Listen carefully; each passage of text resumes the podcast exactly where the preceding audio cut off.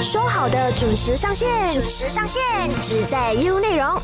早安，你好，我是 Cherry 中美。早安，你好，我是建伟，来到了第二个小时的唯美观点。那这个小时呢，我们的单元是叫说好的。来，中美今天说好的要跟大家说好什么呢我？们是说好的，有话好好说呢。哎，有话好好说呢。那讲到有话好好说哈，我们就不得不先提一提关于沟通这件事情了哈。那沟通我们都知道，沟通就是人和人之间，或者是人跟一群人之间的一些思想啊和感情上的一个传达和反馈的一个过程，去表达我们思想一致跟一些感情的一些通畅啦。对，那在表达和反馈的过程当中，如果呢整个过程是不顺畅的话，那我们就会产生了什么呢？产生了一些问题误解，嗯对，等等。那人与人之间的关系呢，就会因此变到僵硬啦、有隔阂啦、冷漠的状态啦，或者甚至出现像我刚刚提到的有误解啊、解扭曲啊，这些呢都会为我们的，呃，如果你是工作上跟你的 partner 或者是跟你的同事哦，有有这一些刚刚我提到的一些误解的话，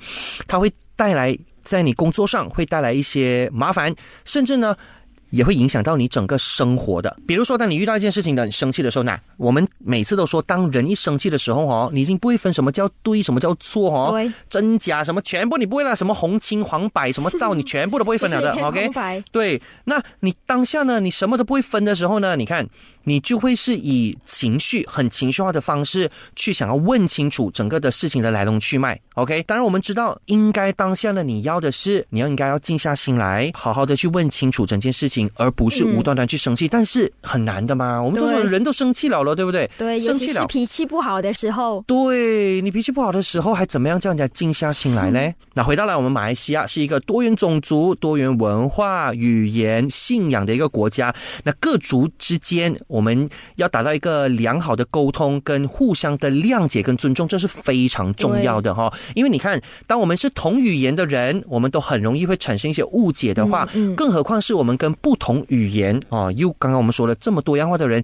在一起做沟通的话哦，真的很难免会有那个冲突出现的。对那我们如果要生活在一个没有冲突、平稳的一个社会的话，谅解啊、呃尊重啊、相互包容啊，这个是非常重要的。那种族关系里面呢，我觉得说非常敏感的一个课题，就是我们各族之间，往往因为一些事情，我们在相处的过程当中，我们没有办法容下一粒沙子。我跟你说，嗯一句话哦，就已经可以导致哦我们这个族群跟族群之间产生误会，造成一些不满跟不和谐跟不和睦的状况出现。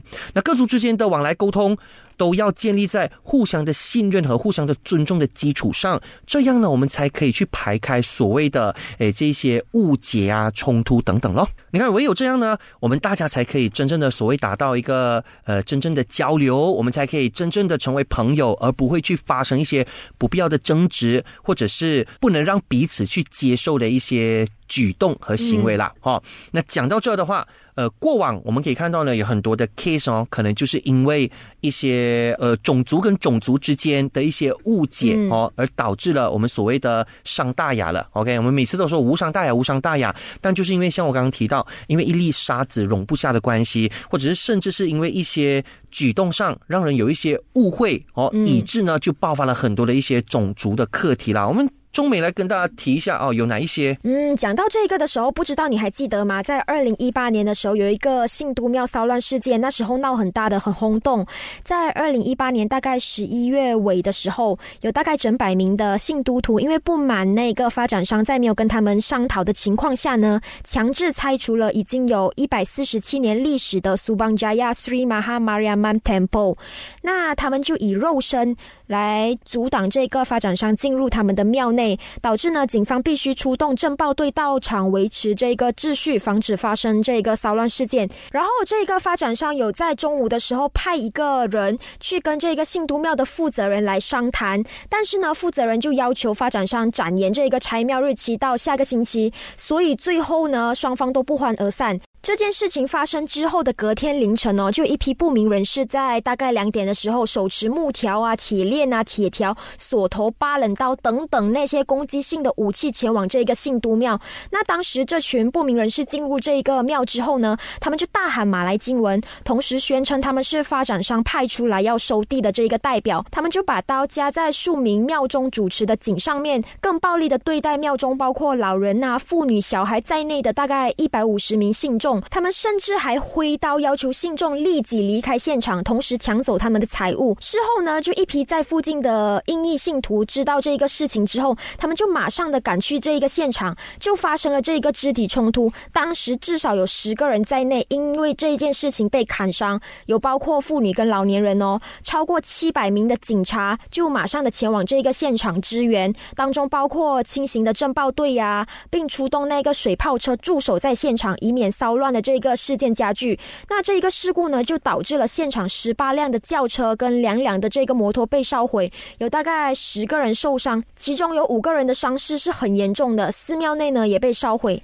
根据警方的调查，警方就有说，骚乱一开始是因为大概有五十名的乌裔男子在进入这个信徒庙之后呢，就与信徒互相的辱骂，两组人马呢就一言不合爆发了肢体冲突，发生这个骚乱。骚乱的事件呢，他强调没有关系到任何的宗教跟种族的这个课题哦。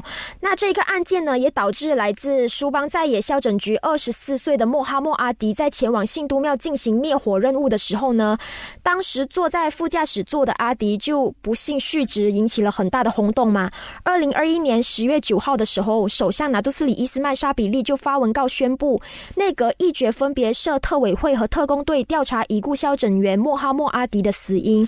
到底消整员是被殴打致死的呢，还是被消防车撞死的呢？目前都还在调查当中。这件事情真的引起了很大的骚动，因为关乎到人的性命嘛，然后又是一个拆庙那么敏感的课题。但是这一个警方真的是有强调没有关系到种族或者是宗教的课题，就是可能是搞了一些沟通，才会引发这一个争执。好，那我们就来讲一些比较靠近我们的啦。就在去年哦，去年大概应该是九月吧，九月的时候，联邦直辖区土地局呢，它就要拆除已经有六十年历史的吉隆坡沙勒秀黄老先师慈孝庙旁边的那个铁门跟围篱。吉隆坡联邦直辖区土地和矿务局 PTG 呢，它是在那个地方就设立了一个临时的围栏，因为它要确保建设通往学校道路的那个呃工程是可以顺利的进行嘛，所以呢，他们才建设了这个临时的。围栏啊，当时候呢，交赖的警方呢就有派遣呃警员到现场维持秩序啦。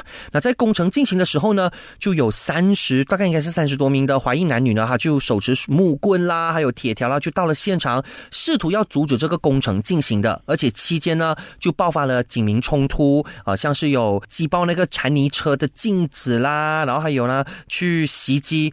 在场执勤的警员，那警方当时相信呢，这批人他应该是因为政府呢要修建。前往学校的道路，以及要拿回原本属于政府的土地，所以导致呢神庙范围变得窄，所以他们就不满哦，因为他们会把这一个举动视为说，哎，你是在拆掉我们的这个庙。嗯，OK，那庙方呢比较早年前，大概二零一七年的时候呢，他是有向土地局申请有关小面积土地的一个使用权，但当时候申请呢是一直没有被批准的，所以他们才想到说，哎，反正他没有批，但是我们不够位置哦，我就直接先在那边就临时拿来。用喽。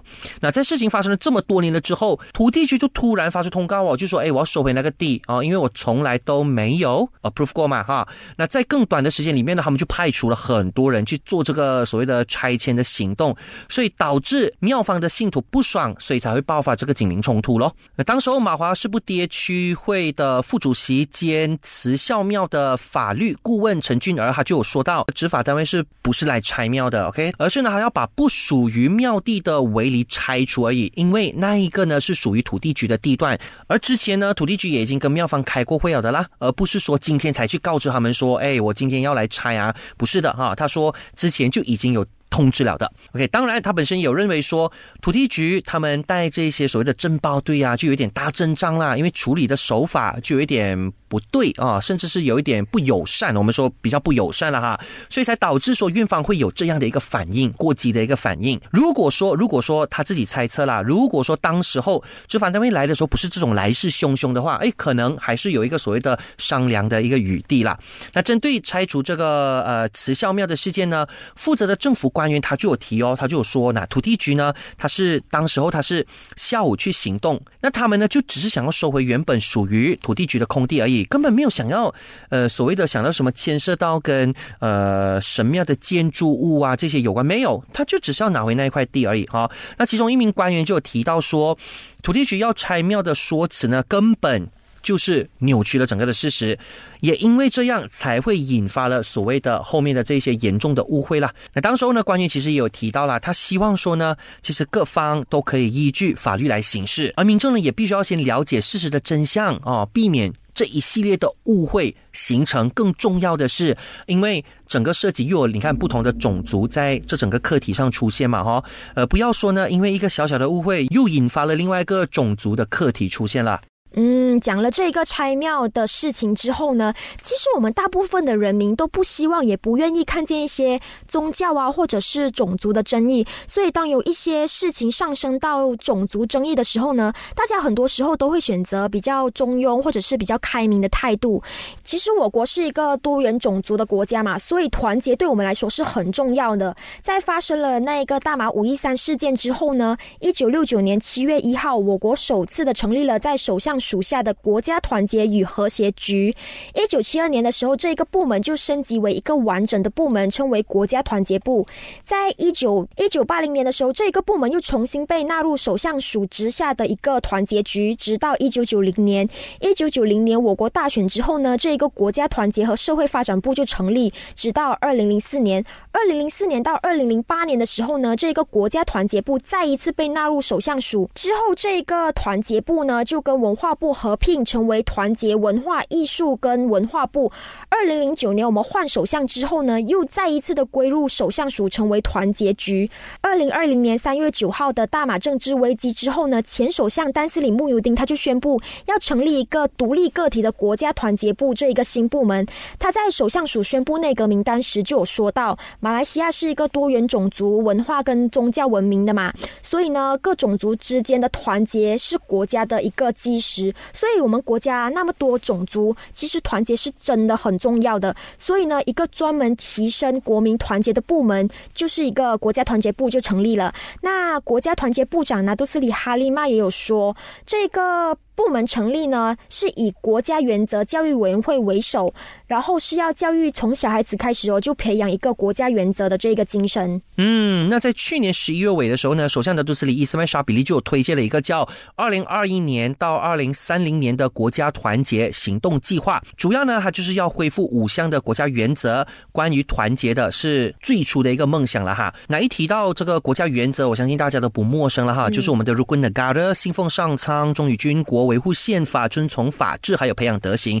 那首相呢，他也敦促不同的种族民众呢，可以控制一下他的言语、行动哦，以避免呢去触碰到其他的种族的文化还有宗教的敏感，进而呢就引发了一些所谓的负面的事情发生啦。那首相也提到呢，由 Dato Sri Halima 领导的国家团结部呢，他将会领导大马一家，在更广泛还有包容的范围内呢，去理解团结的意义，而国家原则将会是成为主要的一个推动力啦。OK，主要今天这一集呢，不是特地要挑事端哈，不是要又在引起大家的这个 memory 去想回这些种族课题，只是说有没有发现到，每次当一件事情涉及了不同种族的时候哦，很容易就会引发一些所谓的种族课题啦、宗教课题等等。为什么会是这样的？到底哪里出现了问题呢？我们线上有国民大学大马及国际研究院副教授陈木宏博士，博士你好。大家好，我是陈木红，是在国民大学 ICMAS 做副教授，研究关于国家认同、政治跟族群关系的一些题目啦。教授啊，刚刚我们就有聊到关于拆庙这个课题嘛。其实每次发生拆庙冲突事件的时候，都是沟通上的问题比较多，并没有关系到种族的这个课题。但是为什么只要是关系到拆庙这种事情发生的时候，就会涉及到这个种族课题呢？其实要去分析这个问题是有点复杂啦，因为我我自己本身也没有去深入的研究那个拆庙的情况跟那个事实是怎么样嘛。嗯，但是大体来说，我是觉得我们知道人与人之间不免会有冲突啊、争议。嗯，对。那么庙宇是宗教场所嘛，所以拆庙就很自然而然的牵连到宗教与种族身份的问题啦。那个原因不一定就是族群的问题，还是宗教的问题，其实可能是个人或者团体的利益的冲突啊，或者误会啊，或者像你讲的，就是 communication 的误解啦。所以这些问题其实我们在日常生活也会发现啊，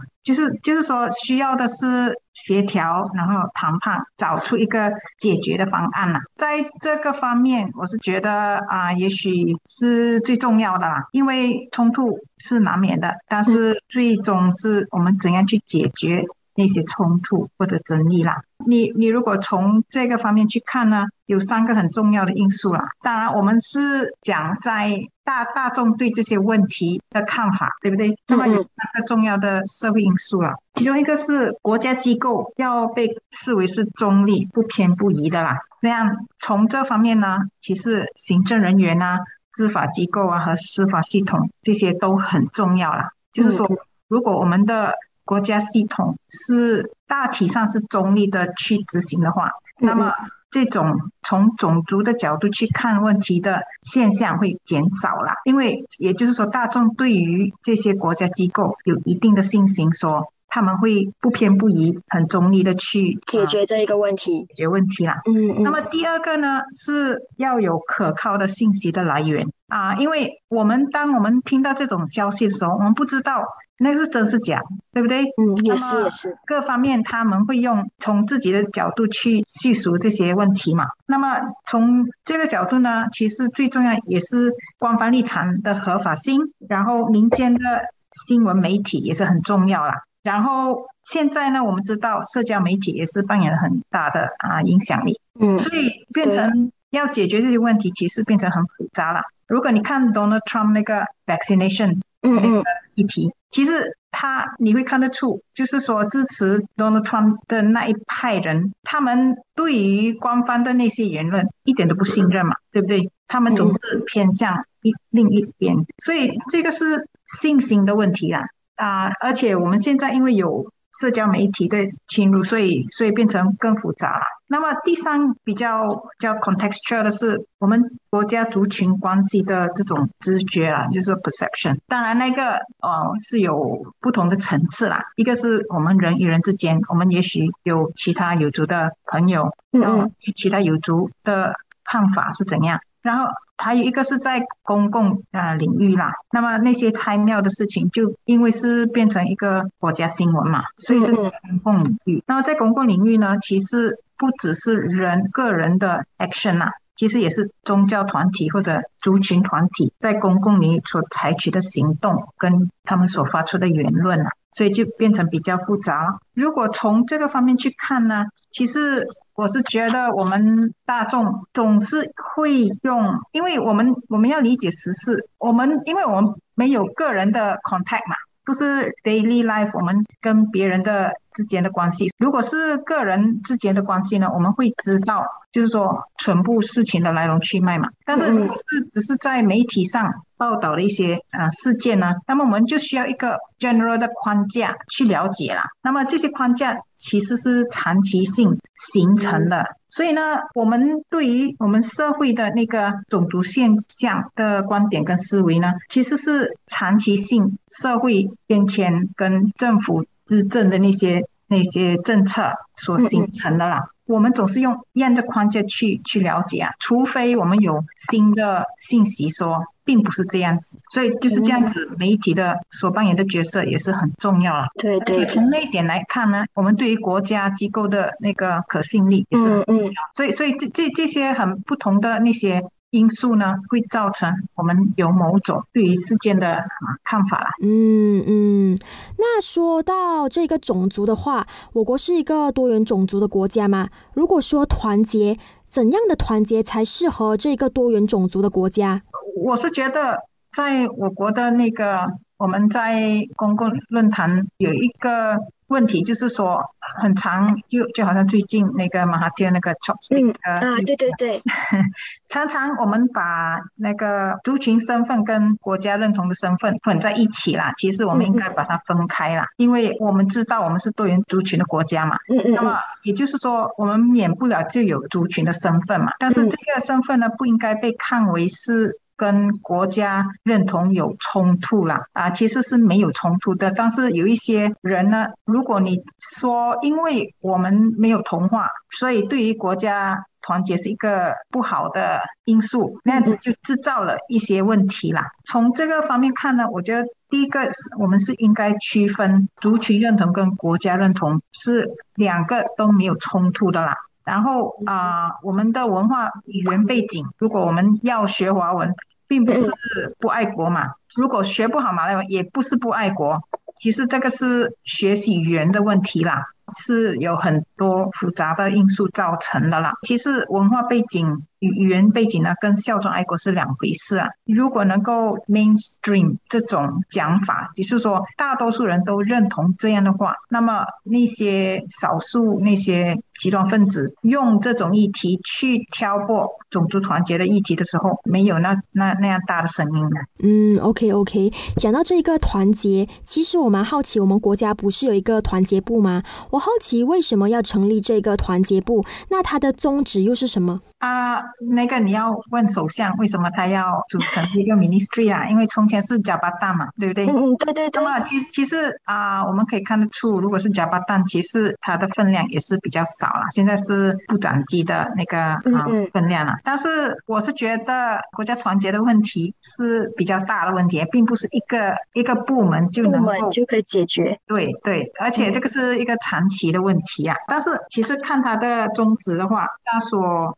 propose 那个三个政策目标其实是很合法性的啦。第一是以联邦宪法跟 Rukun Negara 为基础，团结和融合。然后第二是他是说建立基于认同精神 Jati 爱国主义、关怀、宽容、互相尊重和责任的国族认同。那么第三是培养重视和执行团结的马来西亚公民。嗯嗯。这些其实我我觉得没有人会去啊反对这些政策目标啦。嗯嗯。那么问题是，我觉得它的中心概念是啊关于多元团结嘛。嗯嗯。多元团结其实每个首相很多首相都已经用他们不同的口号，也是一样的概念啦。比如说马来西亚国柱啊，二零二零年宏愿啊。嗯。是拉巴达威的文明。伊朗伊斯兰教啊，然后那吉的一个马来西亚到现在的多元团结还是啊格罗瓦跟马来西亚啦，所以所以其实，在从口号上去看呢，那个那个政策是正确啦，是 OK 的，没有什么啊 controversial 的地方啊。其实不是关于国家团结的政策，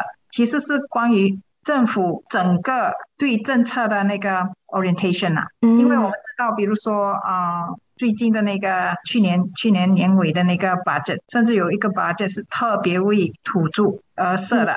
这种政策框架呢，就会造成民众对于这个政府的看法造成一种 impact 啦，有一个 impact。嗯，也就是说，他会看得出说，这个政府其实不是，就是说很中立，就是说也是要顾到族群之间的利益啊，然后要突出我我们为某些族群。啊，做出一些贡献呐。如果政客或者国家执行人，其其实主主要是政治人员呐，啊，就是说那些 Mr. Mini Prime Minister 什么，其实他们如果用这种框架去执政的话，那么难免我们民众也对于国家的政策有这种啊怀疑啦，没有这种定心啦。我我我是觉得，其实国家团结的政策应该是整体的。并不是你有一个特别的 ministry，那么你就能够帮忙。嗯，那教授，其实我会问这个问题呢，是因为前几天我在团结部的官网上就发现到说，他们的行政委员大多都是一个族群比较多，它的比例比较高。那我想问的是，团结部不是要应该是多个种族来组成的话，那就会有多个声音被听见的话，这样不是会更达到那个团结的宗旨吗？啊，其实我我知道的是，从前在加巴旦也有一些投资华人啦。问题是，一当然，如果你有比较多。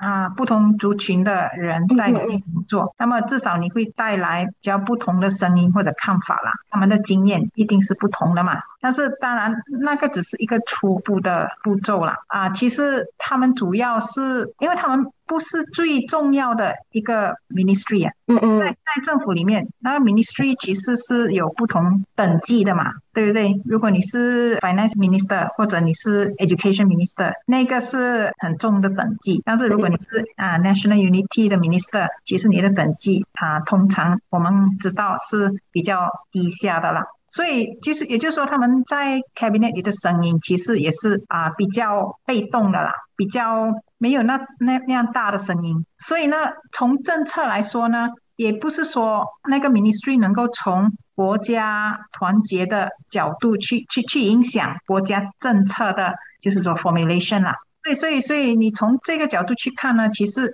如果要 depend on 那个 national unity ministry 去去促进。国家团结的话，其实我相信是很比较无力的做法吧。嗯，明白明白。教授，刚刚我们聊过了关于国家团结部嘛，现在我们来聊一聊关于国家团结行动计划。首相去年尾的时候，他就推荐了一个二零二一年到二零三零年的这个国家团结行动计划，要努力恢复五项的国家原则。你对于这一个计划有什么看法呢？其实，如果能够让他的五个那个 principle 是好的。principle 跟口号跟执行政策执行之间是有差异的啦。其实最重要的是长期性，政府是怎样去处理一些问题啦。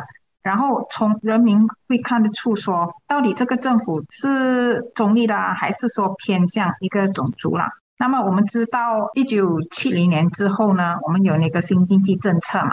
那新经济政策的目的是要为了，其实它有两个目标，一个是要 eradicate poverty 啦，就是说要消除贫穷。穷。然后第二个呢，其实是要 restructure 我们的 society，也就是说，因为当时呢，其实如果你说马来人，马来人其实当时就 associate with 啊，他们是农夫。嗯嗯。啊，然后你说印度人呢，印度人他们那时候呢，他们总是想想到在 estate 里面的 worker。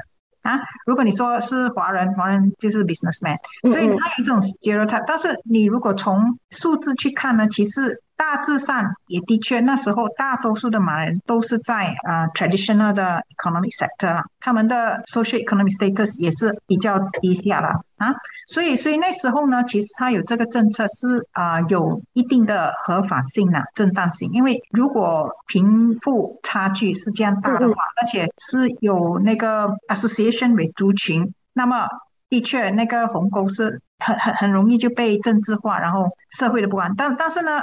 过了七十年，到现在是七十八十九十五十年这样，现在已经五十年了啦。那么啊，其实很多人，甚至马来人本身也是开始说，到底我们应该要改变这些政策啦。也就是说，不应该是以种族为主的去扶持一个族群啦，应该是从看要看他的家庭背景、个人的需要或者经济情况。而去给给予这些辅助啦，所以所以很多时候，其实现在有很多的人都提倡说要 move to need-based affirmative action，也就是说，我们在我们的社会里有一些弱势的族群，嗯嗯，只是族群啊，其实是 social group 啦，因为在不同族群里面都有啊贫贫穷的，对对，需要帮忙的嘛，对不对？所以我们应该从那个族群这种族群的框架移到。别的框架，也许是 class base，也就是说要看他们的经济能力这些方式的去去做了。所以这这个政策策其实影响了我们大众对于国家机构执行的那个 perception 啊。所以我们就形成一种框架去了解很多事情。那么对于尤其是非马来人，对于国家有时候是没有那么多的信心的。其其实不只是关于嗯 affirmative action 的问题，也是关于国家认同的问题啦。嗯，其实马哈杰刚当时也是有讲，就是说他们不要去国小，他们要自己维持那华小，要保持自己的语言，一个争议的问题啊。但是其实如果我们说，我们承认族群。的身份跟国家认同的身份没有冲突的话，我们就不应该从那个角度去去处理华小的问题啦。嗯，那么如果我们从不同的框架去处理这些问题呢，那么慢慢的不能够马上啊，慢慢的其实你会比较改变大众对于我们社会的看法啦。在现在的情况，当然也也也不只是政府政策的问题啦，我们也应该承认说，在我们的社会里的确是有一些。啊，racist 啊，perception 那些呢，其实也需要被改正啊。但是因为国家政策是这样子嘛，所以就有一种 interaction，然后有一种 reinforcement 嘛。嗯，那你认为我们距离完成这一个目标，或者是说这一个团结计划还有多远呢？我们不是说我们达到了团结，我们就一劳永逸嘛？因为我们知道，在日常生活，我们总是会遇到一些冲突的问题嘛。那么问题是怎样去解决啊？这个方面我们要去努力啦。也就是说，在解决问题的时候，嗯，应该要比较不要偏，而且要公正，要要好好的处理啦。很常是因为我们处理问题不当，而造成了更大的冲突啦。有时候小事情变成大事情了。那个我们都知道，甚至在我们日常生活也是一样嘛。嗯，所以所以是国家治理的问题啦，不是说。当然，我我我会觉得说，啊，我们种族之间的确啊，互相的认识是比较少啦。那么，因为我们有了这种隔阂嘛，然后这种意识，所以更会 reinforce 这种 perception 啊。啊，也许我们如果多认识其他有族呢，我们对于事情的看法会不一样呢。我们会更了解其他的种族，这样子对吗？是因为其实我们不了解其他种族，比如说二零一八年政变之后，嗯嗯，那么其实很多 civil society 都在谈论应该要怎样去 reorient 他们的对于国家的看法嘛。嗯嗯，但是我发觉说，其实他们对国家，尤其是 grassroots 啦，他们对国家啊政策或者社会的看法呢？还是用旧的框架去看，有时候呢，对于啊马来人的社会呢，也是有一种没有很好的一个 understanding。其实马来人的社会呢，其实是分化也是很厉害啦。其实有很多东西都在发生了，但是呢，我们对于马来人的社会的知识是很有限的。对于比如说伊斯兰化的那些啊趋势啊，那个群体啊，然后。那些群体有什么不同啊？那些，嗯嗯，我们的对他们的认识是很有限、很少的。对，所以如果你你对于一个 majority 的社会的认识是这样浅陋的话，那么你对于国家大事的，我们有事情发生的时候，我们去怎样去了解那个框架呢？不是正确的啦，对不对？嗯。所以呢，我们应该要比较多关怀其他族群发生的事情，而且要知道，要知道。其实应该应该怎样去解决有一些族群内的问题啦，也要关怀啦，因为并不是，如果我们要说国家认同的话，并不是只是你会说我们族群自己的问题，也要也要看，关键要看大一点，我们国家的问题要怎样去解决啊？所以有时候我们有族群冲突嘛，那么我们要从国家的角度是去看说，从国家角度呢，我们能够怎样去协调？怎样找出解决的方案呢？嗯，明白明白。那人民跟政府要去怎么做，才能达到这一个团结的目标呢？其实我觉得国家政策的框架是很重要的，就是说我们要有一个比较有包容性的那个国家认同的框架啦。嗯嗯啊，其实比如说，我们如果明白联邦宪法，联邦宪法一五三条，它当然我们现在都是讲那个是关于马来人特权嘛。其实如果你去了解它历史上的意义呢，其实不不是马来人特权的问题。当然，因为因为社会的 phenomena is complex 啊。那时候 Alliance 当他们同意支持这个一五三的时候呢，其实主要的他的 understanding 是说。我们要扶持马来族群，让他们的 social economic status 能够被提升了，那个是一个很合理的一个看法啦。但是在政治斗争之下，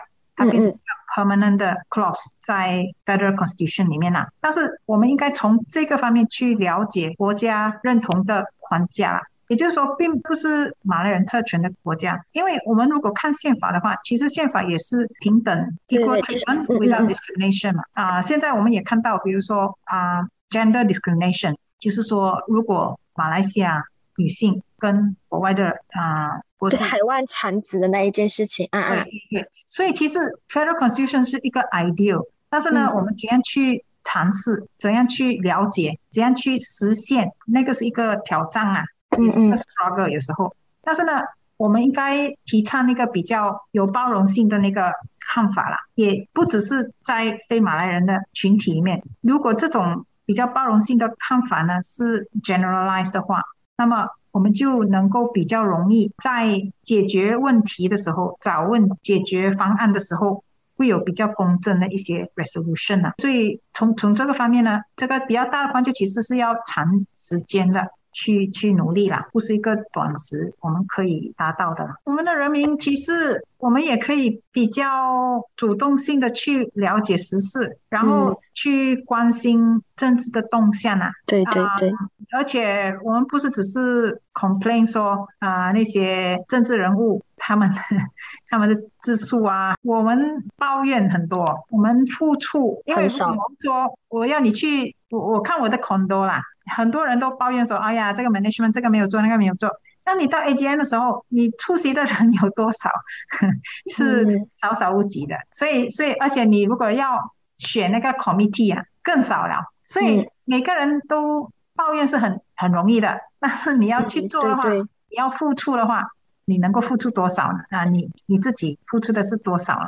从这个方面呢，我们的要要比较主动的参与一些社区的活动啊，对于社会。做出贡献，而且对于政治呢有一定的认识啦。首相曾经就表示说过，这一个团结的计划是很重要的嘛，让不同的种族能够控制他们发表敏感的文化言论啊，或者是举动，因为他认为这样经常会引发一些负面的反应。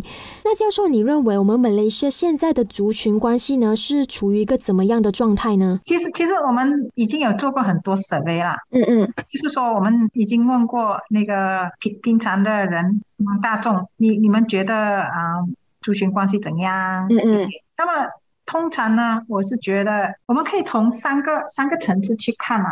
啊啊，因为种族关系的运作不是在不同的空间会有不同层级的那个显现。嗯嗯。刚才我们说到那个官方机构嘛，政策的试行嘛，对不对？那个会啊 affect 我们的对于这个社会的看法，族群。关系的那些 dynamic 啦，那么还有一个其实是在公共领域啦，在公共领域最最基本的其实是个人啦，有三个层次：个人、公共领域跟官方机构。那么个人方面，我觉得很多人我们对于其他有族是没有什么是很接受的啦，是 OK 的，嗯，是 OK 的啦。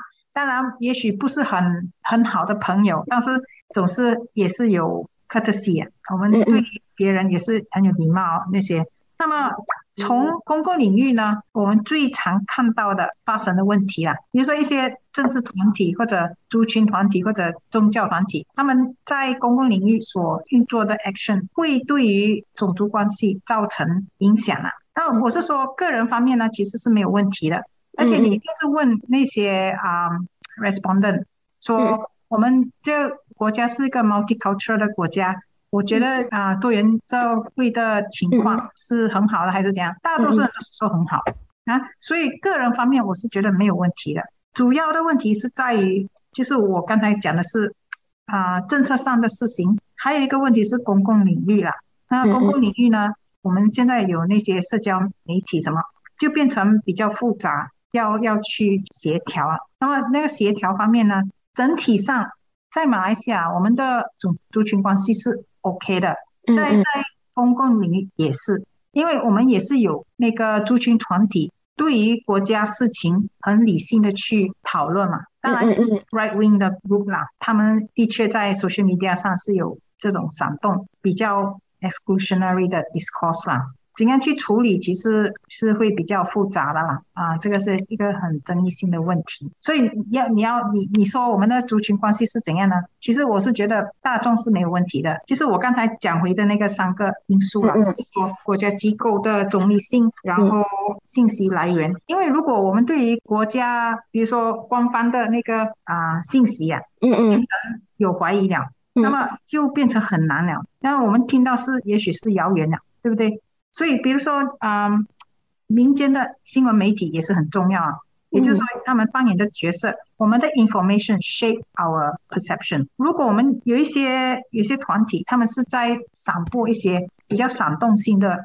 嗯嗯，之间的关系嘛。那么，如果这这个 perception 呢变成 entrenched，那么就对于我们族群之间的关系是有害的啦。其实要从那个方面去分析啦。所以，我我我们国民是没有问题的，我是觉得。嗯，其实我们国民对这个团结是 OK 的，我们认为我们关系是 OK 的。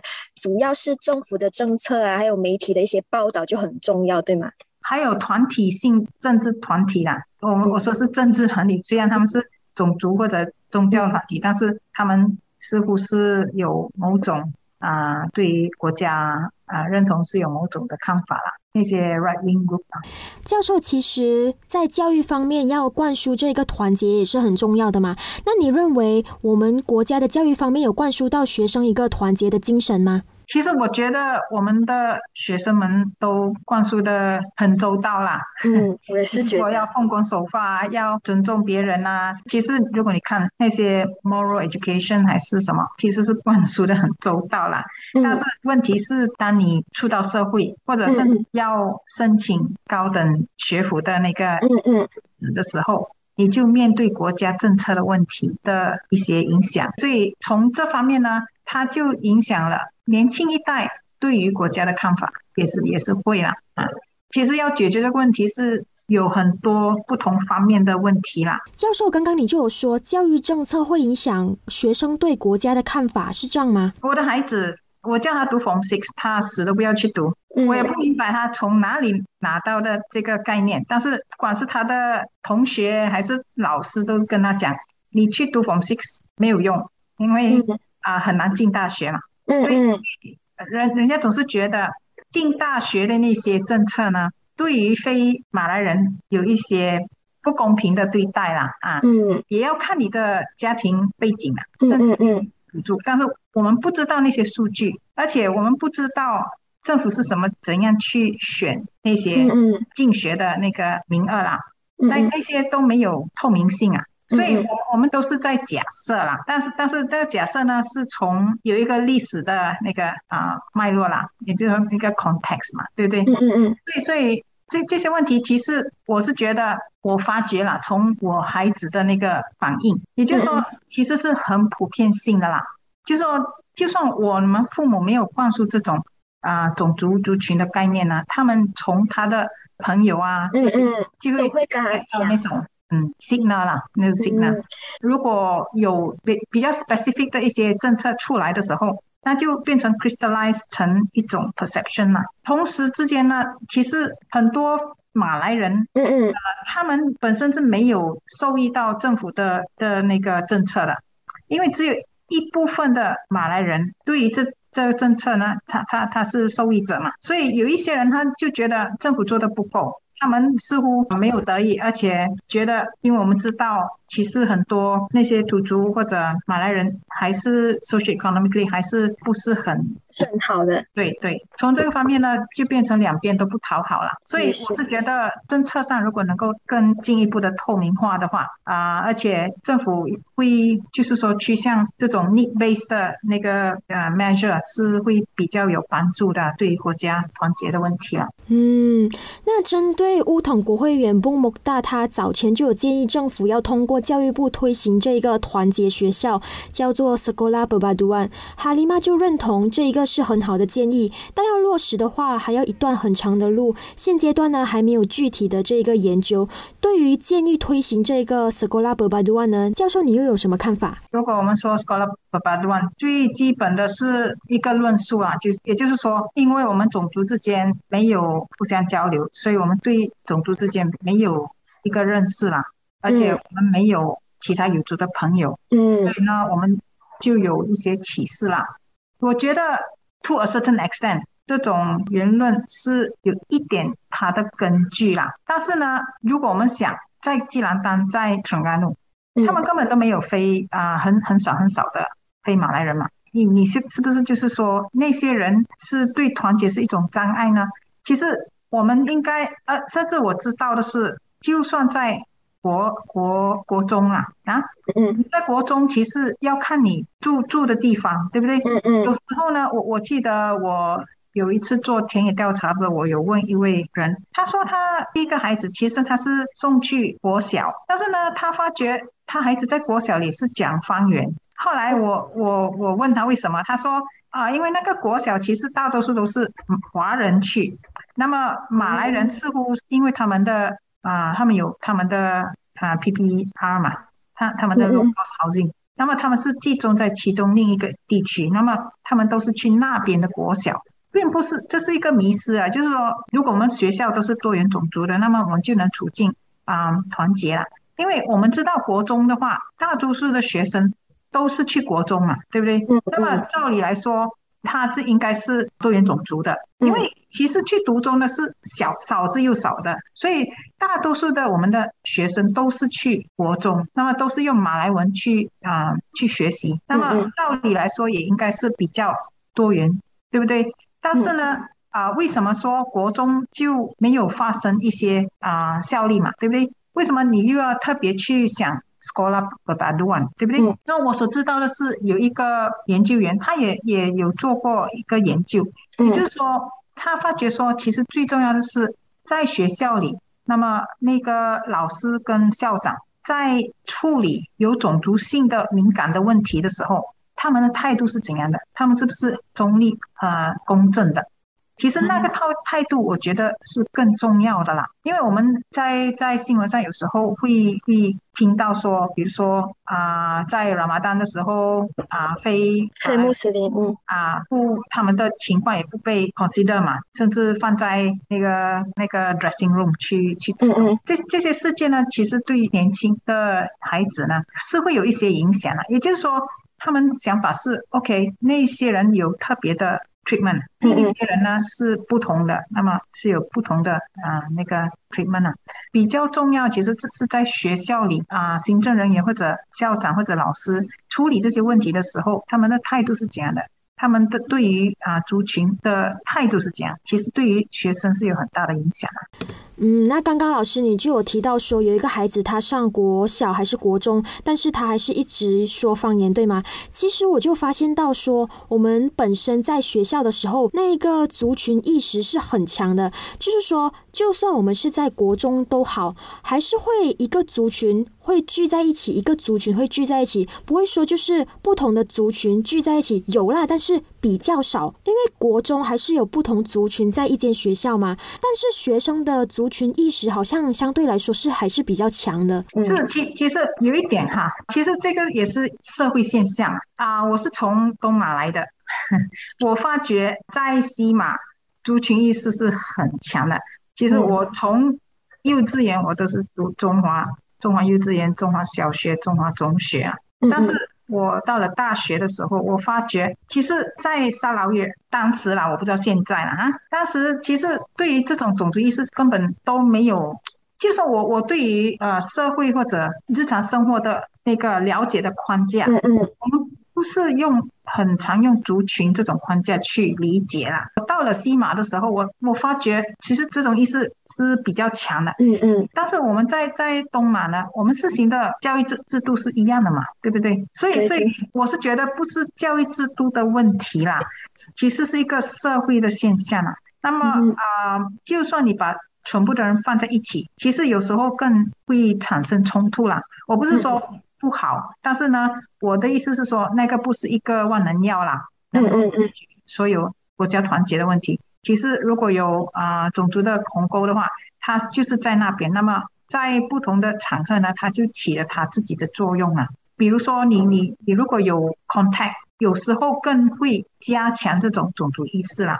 嗯啊，比如说在一九六十年代年年代尾啦，那时候呃新政治政策还没有实行，但是啊，其实政府已经是给那些就是说学习表现比较好的马来人啊 scholarship，他们都能够去 from six，然后去大学了。